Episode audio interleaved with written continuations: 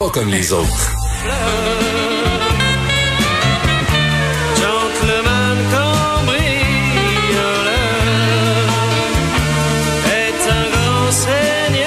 Ça tombe bien, Yves Daou, juste comme la série Lupin, Oui. remis à la mode Arsène Lupin. Je sais pas si tu regardais ça Ben, sur moi, écouté ça à tous les semaines, une série Ben incroyable. oui, puis là, ils ont refait comme un remake Mm. euh, avec Omar Sy dans le rôle d'Arsène Lupin. Un Arsène Lupin d'état moderne.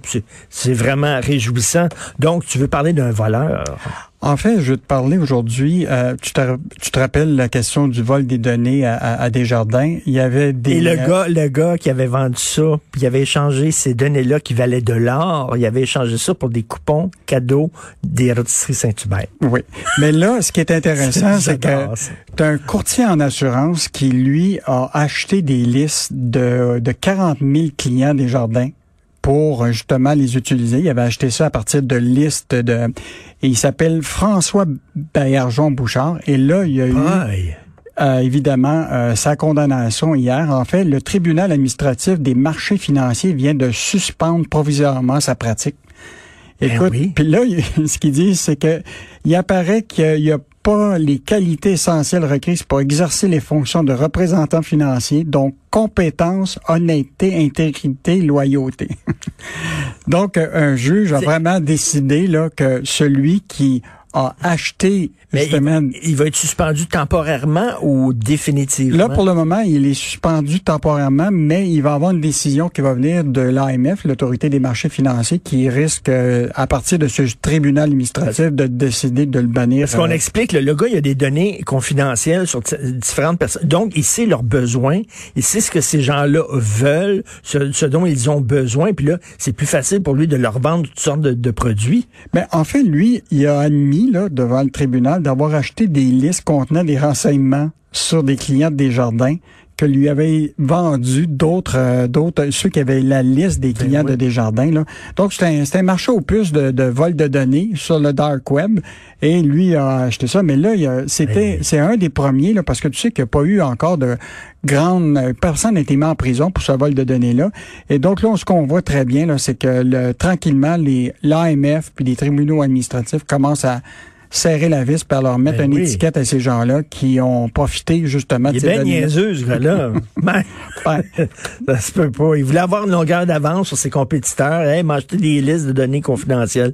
Bravo. Desjardins, d'ailleurs, écoute, le nombre de, de- de transactions euh, au guichet, c'est en train de chuter terriblement. Ben, déjà, on savait déjà là, que les gens avaient s'étaient tournés vers la, la monnaie numérique. Je sais pas si toi t'es aujourd'hui encore, là, mais avec le, le sans contact, moi aujourd'hui avec mon mobile, là, je paye à peu près tout.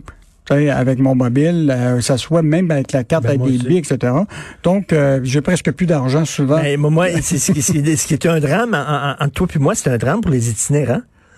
Ah, mais pour ceux qui ont J'ai jamais, j'ai jamais d'argent sur moi. Puis avant, des des fois, je passais, je donnais un petit deux, puis tout ça. Puis là, mais là, je, je regarde, puis je dis, écoutez, il va falloir quasiment que vous ayez euh, une machine. ben, laisse-leur pas ta carte de crédit, par exemple. mais mais euh, c'est vrai que maintenant, tu peux déposer tes chèques, tu photographies ton chèque, tu l'envoies, puis tout ça. Bon, Hey, mais par ce qui est fascinant, c'est selon les données transmises par Desjardins, là, l'utilisation des guichets automatiques a chuté de 32% au Québec en Ontario en 2020. Puis si tu regardes sur une période là, de presque un, 5 ans, là, c'est une diminution de 54 Hi. Donc, euh, les guichets automatiques, là, ça sera plus... euh, et rappelle-toi que pendant un bon bout de temps, il y avait eu un tollé dans les régions, parce que tu te rappelleras, là, dans une ville, tu as le presbytère, tu as l'église, puis la caisse populaire. Attends, mais là, tu oublies quelque chose. Ouais, la SAQ. Le, le Jean Coutu, puis le bar de danseuse. Ah ben ça... C'est ça que ça prend pour faire un village. Mais là, il n'y a plus personne qui va, va au guichet automatique. Alors, Desjardins avait commencé déjà à, à les fermer. Et je te rappellerai que déjà, Desjardins là, avait décidé que d'ici 2028, il n'y aurait plus de guichet automatique dans ses, euh, dans ses succursales. Ah oui. Donc- Euh, quand, tu, tu- quand tu vas à la banque, là.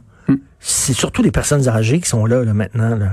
Il n'y a plus personne de, de, de plus jeune, puis techno, puis ça, qui, qui va vraiment faire la queue à la banque. Là.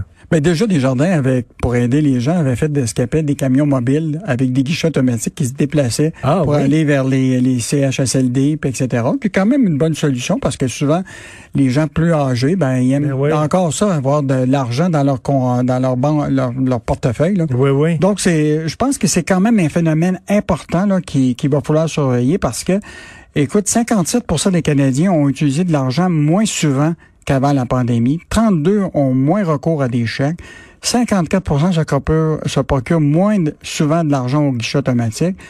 Euh, je pense qu'il y a vraiment un virage là, numérique qui a été fait là, au niveau du, du paiement. Là.